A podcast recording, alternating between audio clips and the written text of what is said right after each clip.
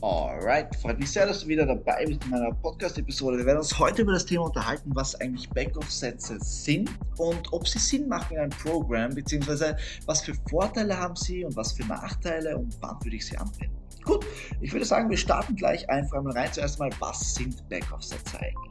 Ein Backoff-Satz, also man kann sich schon vorstellen, Backoff ist wie ein Schritt zurück, bedeutet nichts anderes, als dass ich zum Beispiel, nehmen wir jetzt her als Beispiel, ich mache zwei Sätze bei der Beinpresse, dann mache ich den ersten Satz bewusst relativ schwer, dass ich in einer niedrigeren Rep-Range lande und den zweiten Satz bewusst leichter, dass ich in einer höheren Rep-Range lande. Das heißt, wie könnte das Ganze in der Praxis ausschauen?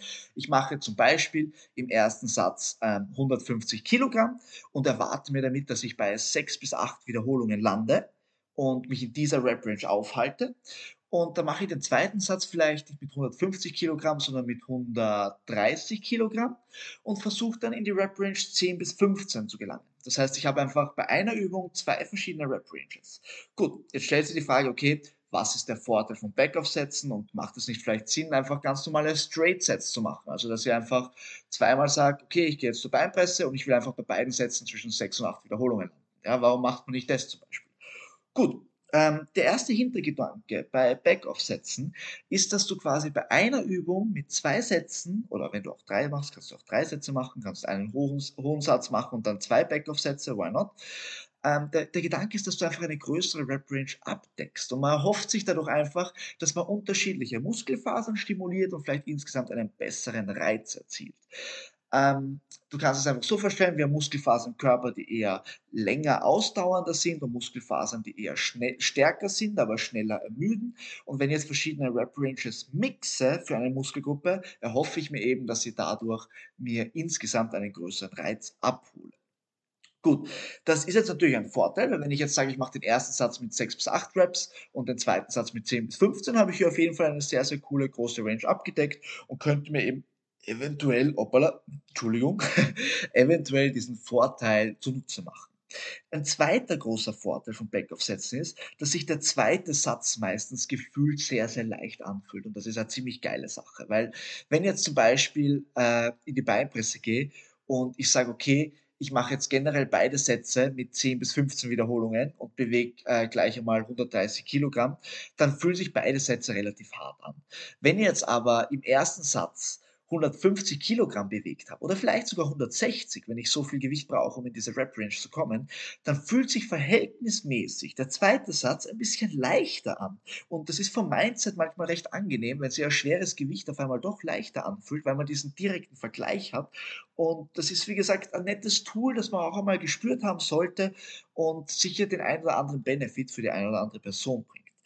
Äh, man muss auch noch dazu sagen, wie groß der Abstand von den Rep-Ranges ist beim Backoff-Satz, da gibt es eigentlich keine Regel. Also ob du jetzt sagst, der erste Satz ist 6 bis 8 und der zweite ist 10 bis 15 oder ob du sagst, der erste ist 6 bis 8 und der zweite ist 8 bis 10, ja, gibt alles. Also das ist jetzt dir überlassen. Ich finde es relativ sinnvoll, wenn man den Abstand ein bisschen größer wählt, weil das meiner Meinung nach diesen Kontrast einfach stärker gibt und es aufgrund der Argumente, die ich gerade genannt habe, einfach mehr Sinn macht. Ja. Ähm, gut, jetzt haben wir da zwei Vorteile. Es gibt aber meiner Meinung nach auf jeden Fall auch einen Nachteil. Und zwar klingt das alles sehr, sehr gut und schön.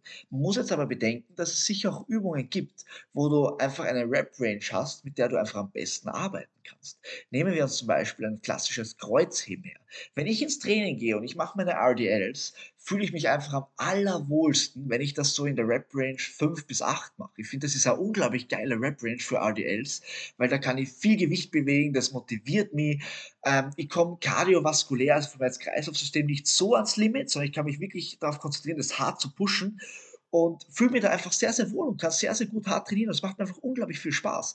Und wenn ich jetzt sagen würde, okay, ich mache den ersten Satz 5 bis 8 und den zweiten Satz, sagen wir 10 bis 14, der zweite Satz wird mir, wird mir ultra wenig Bock machen. Also ganz ehrlich, das, das wäre einfach nicht meins, in dieser Rep-Range zu trainieren für RDLs, für, fürs Kreuzheben.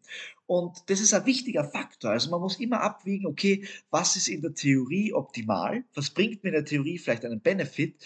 Und was funktioniert in der Praxis einfach wirklich gut für mich? Wo kann ich gut pushen? Wo kann ich sauber arbeiten? Wo macht mir das Training Bock? Was, was macht mir Spaß? Äh, beim Trainieren. Das sind ultra wichtige Faktoren, weil das entscheidet darüber, ob ich das langfristig wirklich durchziehe und wirklich mir einen guten Stimulus abhole. Weil wenn ich dir jetzt sage, ich gebe dir einen Backoff-Satz ja, mit 10 bis 15 Reps oder 10 bis 14 Reps und du, du liest das schon in deinem Trainingsplan, hast einfach null Bock auf diesen Backoff-Satz, weil das einfach urbrennt, voll aufs Herz-Kreislauf-System geht und ja, dir einfach keinen Spaß macht, dann ist es äh, nicht optimal für dich. Auch wenn es am Papier cool klingt. Und das ist ein ganz, ganz wichtiger Punkt. Man muss sich einfach unterscheiden von Person zu Person und von Muskelgruppe zu Muskelgruppe. Wenn ich mal zum Beispiel eine Muskelgruppe hernehme wie den Bizeps, finde ich es ziemlich geil, einen schweren Satz zu haben und dann einen leichten. Das, das macht mir irgendwie Bock, den Bizeps dann nochmal auszupumpen und einmal einfach schwer zu curlen. Das finde ich irgendwie lässig. Oder beim Seitheben kann ich es mir auch gut vorstellen. Wenn man sagt, okay, ich mache einmal Seitheben am Seilzug vielleicht, also auch so ein bisschen übungsunterschiedlich natürlich. Äh, vielleicht einmal am Seilzug und da mache ich eher einen schweren Satz mit vielleicht acht Reps und, oder, oder sagen wir acht bis zehn und dann gehe ich vielleicht noch einmal zu Kurzhantel und da pumpe ich die Schulter richtig aus und mache einen richtigen High-Rep-Satz mit äh, 18 bis 24 vielleicht. Ganz krasse Scheiße. Ja? Okay, super, jetzt habe ich wieder Scheiße gesagt im Podcast. Ah, Wurscht, ich glaube, du verstehst, was ich meine.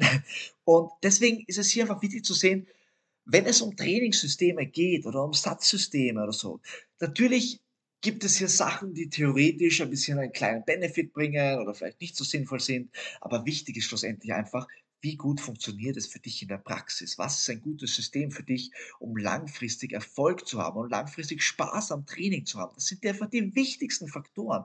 Und ja, das ist einfach, viel mehr kann man darüber nicht sagen. Schau, was für dich gut funktioniert. Und vielleicht ist es auch einfach mal die Abwechslung.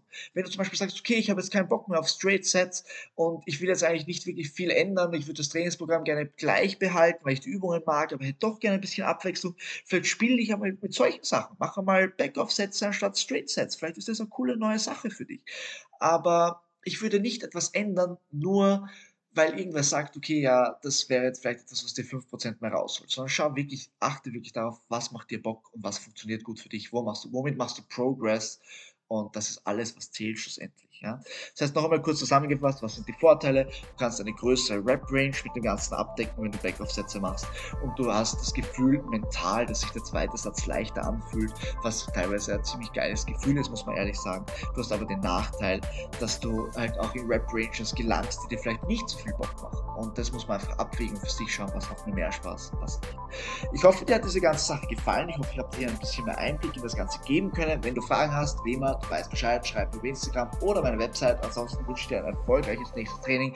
Hoffe natürlich, dass du beim nächsten Mal wieder dabei bist und ja, bis bald.